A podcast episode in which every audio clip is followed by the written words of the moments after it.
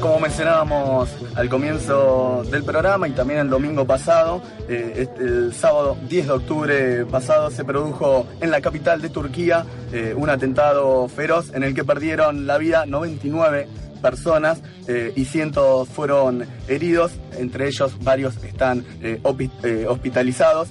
Las tres bombas que explotaron en el medio fueron en medio de una concentración por la paz que tenía por lema no guerra, no fascismo. La marcha donde se sucedieron estos hechos había sido convocada por distintos sectores de izquierda, entre los que se destaca el Partido Democrático de los Pueblos, que aglutina a la izquierda turca, a varias eh, organizaciones que en las últimas elecciones de junio tuvieron un muy, muy buen desempeño. No estoy solo en el piso, eh, está Jime, columnista internacional, para hablar un poquito de Turquía. Hola, Lean, ¿cómo estás? Bien.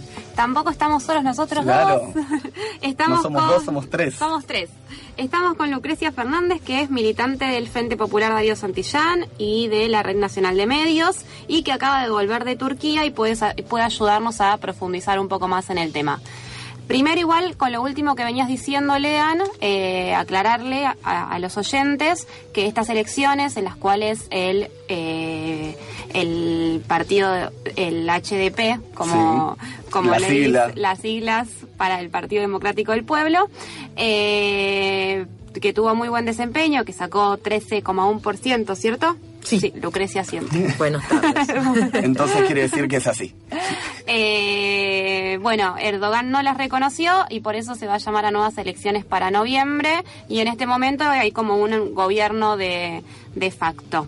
Y para contextualizar muy brevemente, eh, podemos también contarle a nuestros oyentes que desde 1984 hasta el 2013 se sucedieron como 20 años de guerra de una ofensiva del ejército turco contra las provincias kurdas. En el 2013, el presidente Erdogan propone una tregua con la que alcanza con el dirigente del PKK, Oyashian, Oyalan, eh, que sigue preso desde hace 16 años, eh, para alcanzar una paz que eh, aparentemente desde ambos bandos se dieron cuenta que no se iba a alcanzar por medio de las armas. Incluso el ejército turco, con todo el apoyo de la OTAN, no pudo derribar a las guerrillas del PKK. Esta tregua duró hasta julio del 2015, cuando un atentado llevado adelante por el ISIS eh, termina con la vida de 30 militantes kurdos. Este atentado es atribuido por la dirigencia kurda a un acuerdo o un pacto o una especie de negociación entre Erdogan y el Estado Islámico. Pero bueno, como tenemos a nuestra invitada, Lucrecia, en el día de hoy, ella va a poder profundizar mucho más en esto y nos gustaría empezar preguntándote eh, cuánto de real hay entre esta predisposición de Erdogan de llegar a una paz con el pueblo turco y lograr eh, y otorgarle al pueblo turco esta reivindicación que tiene histórica de una verdadera autonomía democrática. Bueno, buenas tardes. A ustedes y a todos los oyentes y las oyentes. Fácil pregunta, ¿no? Para arrancar. Sí, sí. Eh, en realidad, bueno, Erdogan es el, el, presidente del bloque del AKP, que es el partido conservador islamista. Claramente no es precisamente una persona que que tenga así como una intencionalidad democrática y mucho menos por la autodeterminación de los pueblos, sobre todo sumado a ciertas cuestiones ideológicas que vienen de, la mano del pueblo kurdo, que tiene que ver con que son un, pueblo que, eh, que quiere el socialismo como forma de organización, que está en contra del imperialismo, que también está a favor de la liberación de la mujer en un montón de aspectos que que, dentro de ese, de ese país y de esa estructura social y cultural es realmente un logro importantísimo. Eh, y sí, en estos dos años se podría decir que de manera formal y en papeles puede haber habido un, cese de, lo que sería la paz, pero eso no implicó que dejara de haber asesinatos ni masacres al pueblo kurdo en las zonas kurdas que no están por ahí dentro de lo que es la zona más europea de, Turquía, pero también, digamos, donde es un Estado represor, opresor, eh, represor también de las minorías, de la, de la intencionalidad de organizarse de la gente. Eh, Aparte, no es solamente el atentado del 20 de julio, dos días antes de las elecciones que se dieron el 7 de junio, hubo también un atentado mucho menor, que en realidad lo que intentó fue meter miedo a la gente que tenía una intencionalidad concreta de en las urnas decirle al HDP eh, que sí que estaba de acuerdo con su propuesta, con una propuesta que, que uno lo puede palpar hablando con, no solamente con la militancia, hablando con el comerciante del barrio, por decirlo de alguna manera, donde ellos entienden que el, Partido Democrático de los Pueblos está aglutinando a las, a las minorías y está pretendiendo un Estado pluricultural, pluriétnico para todos y todas y no... Eh, no lo que pretende el Estado turco en este momento. Entonces, hablar de paz es complejo y hablar del proceso de paz no es hablar de un proceso de pacificación donde no sucedan cosas, es hablar de un proceso de paz con resistencia, que es uno de los banderas, digamos, de las que se empodera este, este movimiento y este pueblo tan impresionante, ¿no? Bueno, yo por lo menos quedé como muy impactada con un montón de cuestiones y dinámicas de lucha que, que pude conocer estando allá. Lucrecia, eh, nos hablabas de los atentados previos, el último, el que mencionábamos en la presentación, que ya está catalogado como eh, el más feroz en toda la historia eh, de Turquía, te dio la, posibilidad, estabas justo ahí en el país.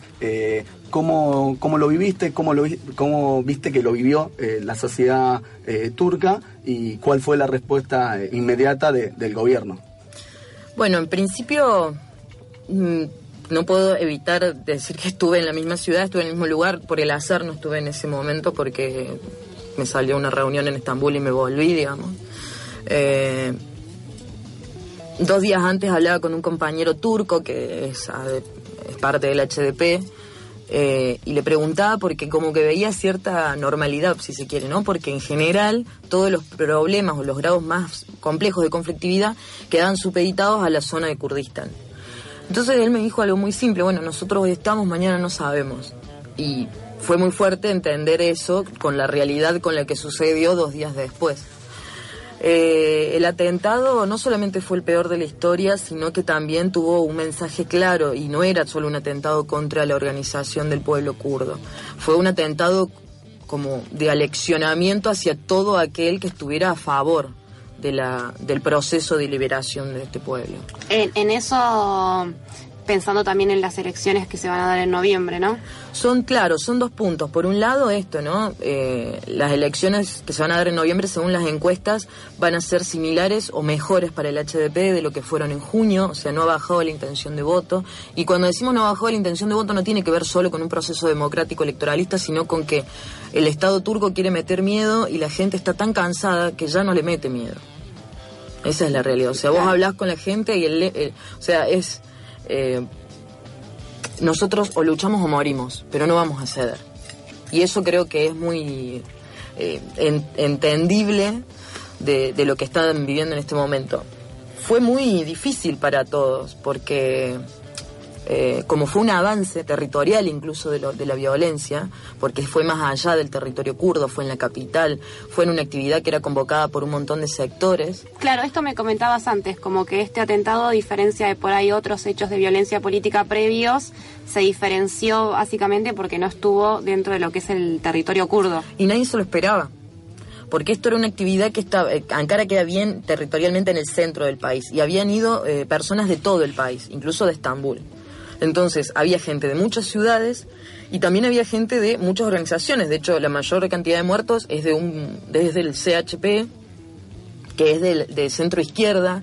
Eh, hay compañeras del movimiento de mujeres, compañeras kurdas, compañeras de, un, de la comunidad de kurdos en, en Turquía pero tuvo esa connotación, o sea, fue algo que fue convocado por el movimiento sindical obrero de izquierda y por los ingenieros, eh, o por la comunidad de ingenieros de izquierda y por los movimientos de mujeres de izquierda.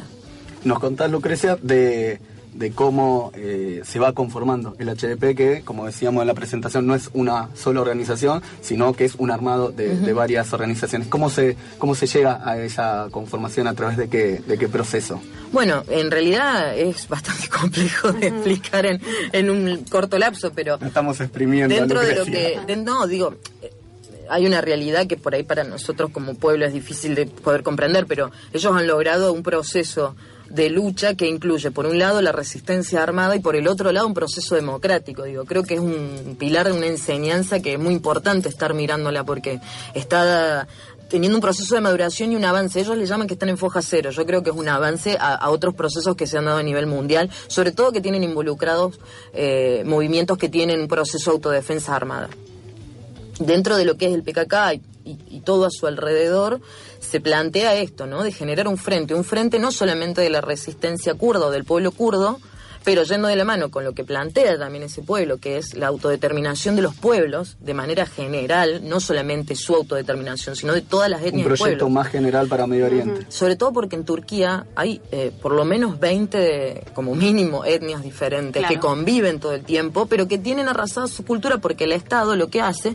es decir, son todos turcos, todos hablan en turco, todos van a colegios turcos y tienen esta religión, esta forma de educación, esta forma de organización. Sí, lo que estaba leyendo también era como que una es muy chiquito, uno de los pedidos es que les permitan tener escuelas en donde puedan enseñar eh, cultura kurda, eh, que, puedan transmitir su propia lengua, sus propias tradiciones, que ni siquiera eso les está permitiendo... Eh, escuelas kurdas, escuelas armenias, escuelas árabes, digo, o sea, hay un montón de etnias configuradas dentro del territorio que, el, planteo del, movimiento kurdo es que todas tengan esa posibilidad, no solamente ellos. Y eso me parece que es eh, muy importante y que tiene que ver con lo que es el Partido Democrático de los Pueblos, tiene que ver con que es un aglutinamiento de las minorías oprimidas dentro de Turquía, obviamente lideradas y encabezadas por el movimiento kurdo, que es el más grande, para llevar adelante un proceso parlamentario que no es menor, porque ellos sacaron el 13%, que es un equivalente a 80 parlamentarios. Claro. O sea, es un número importante. Además, sacándole la mayoría que venía teniendo Erdogan hace exactamente, exactamente. Y superando el 10%, que es bastante antidemocrático, que plantea la constitución kurda para poder entrar en el Digo, si hacemos una relación con lo que implica cuánto necesitamos en la Argentina para entrar al Congreso, digo, hay una diferencia bastante importante. Sí, sí, sí, sí. ¿Y cómo le explicarías, Lucrecia, al oyente que está diciendo, hoy en la revancha me están hablando de Turquía, por qué es importante eh, saber eh, sobre los fenómenos que están pasando en Turquía y también con, el pueblo kurdo? ¿Qué, rol geopolítico tienen en, Medio Oriente? Uf, después me van a preguntar cómo conquistar el mundo. Eh, Uy, me está leyendo las preguntas. no, bueno, eh, primero que Turquía está ubicado estratégicamente eh, al lado de todos los países que están en, cierto grado de conflictividad en el Medio Oriente. segundo que, como está ubicado estratégicamente, todos los, países imperialistas lo utilizan de paso para invadir a Siria, Irán, Irak. Digo, no es menor el rol que cumple territorial y geográficamente pero también tiene que ver con la resistencia que tienen como pueblo. Y la, la, no es la predisposición, la determinación que tienen como pueblo a resistir. Porque bien, como vos mencionabas al principio, no han podido acabar con el pueblo kurdo, no han podido acabar con la resistencia kurda.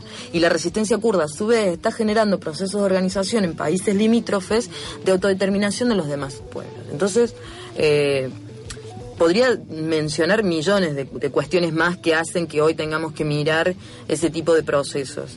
Eh, muchos compañeros lo plantean, ¿no? Nosotros, cre eh, cuando digo nosotros ellos, plantean, estamos en foja cero, de acá en adelante podemos generar muchísimas cosas.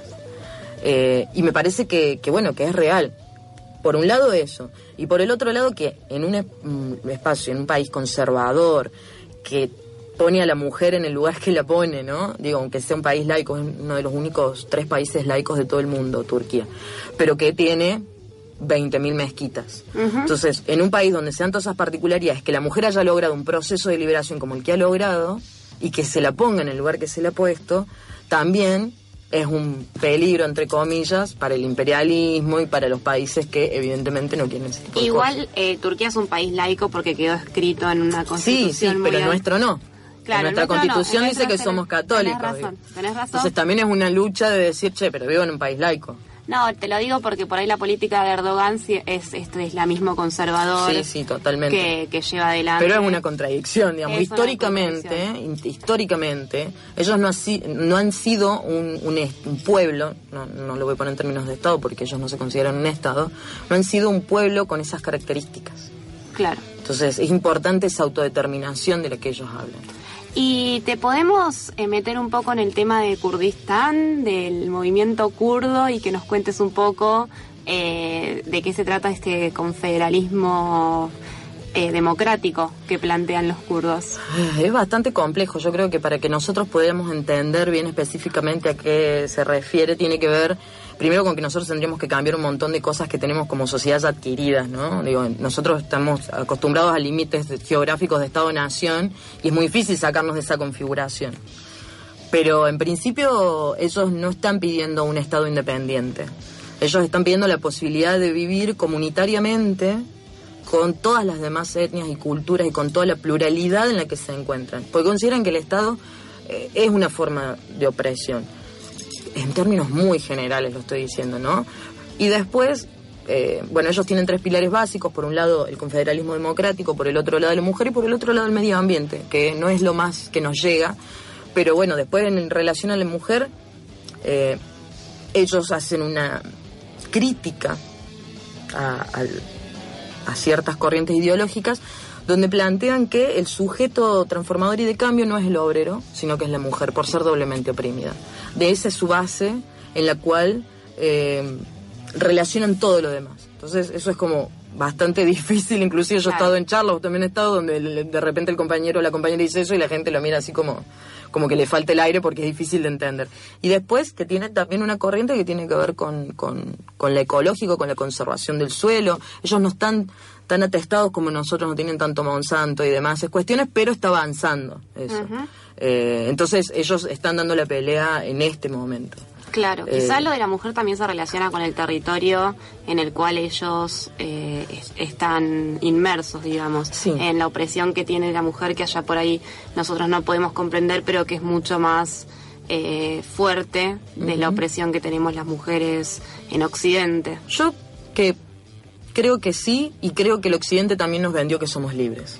También. Entonces me parece que el proceso que ellos están atravesando frente a esa adversidad, esas compañeras, eh, es, es, muy importante, pero también hay ciertas dinámicas que no son tan distantes de las nuestras. Digo, me parece que que en este momento latino, a nivel latinoamericano están pasando un montón de cosas con el movimiento de mujeres y con la opresión hacia la mujer que no distan tanto. Digo, Melique lo decía en el encuentro de mujeres, esto de eh, podemos tener diferencias culturales, pero la violencia de género y el machismo y el patriarcado nos están afectando de maneras muy similares a nivel mundial. Entonces, desde ese lugar tenemos que dar la, pelea más allá de las diferencias eh, culturales que podamos llegar a tener en cuanto a ciertas cuestiones que pueden ser más de índole eh, religiosa o, de, no sé, desde el me pongo el velo o no me pongo el velo, más allá de que ellos no estén de acuerdo con eso, pero digo, yo creo que, y esto es muy individual, ¿no? No hay tanta distancia ni tanta diferencia entre la opresión y la opresión. Ok. Bueno, Lucrecia, Viste que fueron preguntas simples. Eh, teníamos muchas ganas de, hablar en la revancha sobre los procesos que, se estaban dando en Turquía y como vos decías, no solo eh, en Turquía, sino que eh, es hablar un poquito también de lo que está pasando también en Siria y, en Medio Oriente. Entonces nos, nos ayudaste mucho en eso. Sí, me gustaría simplemente agregar que no dejemos de ver, que no dejemos de ver ese pueblo que lucha. porque la determinación y el amor por la revolución que tienen eh, es eh, realmente asombroso, pero también la humanidad. O sea, son personas que ante la mayor adversidad no pierden el amor por el prójimo, no pierden el compañerismo, la solidaridad y la humanidad ante todo, y eso me parece que es digno de resaltar. Y bueno, a invitar a todos y todas los que puedan. Yo ya voy a volver a mi provincia porque no soy de acá, pero el día miércoles a las 5 y media de la tarde en Turkish Airlines se va a estar realizando una concentración y un scratch contra el Estado turco y contra Erdogan por el ataque que sucedió ahora en Ankara. Bueno, muchísimas gracias Lucrecia eh, por venir, por tu participación, por acercarte hasta la radio y bueno, quizás podemos tener otra oportunidad para seguir hablando de esto. Seguramente, seguramente. Muchas gracias a usted también por el espacio. Pasaba Lucrecia Fernández en la revancha.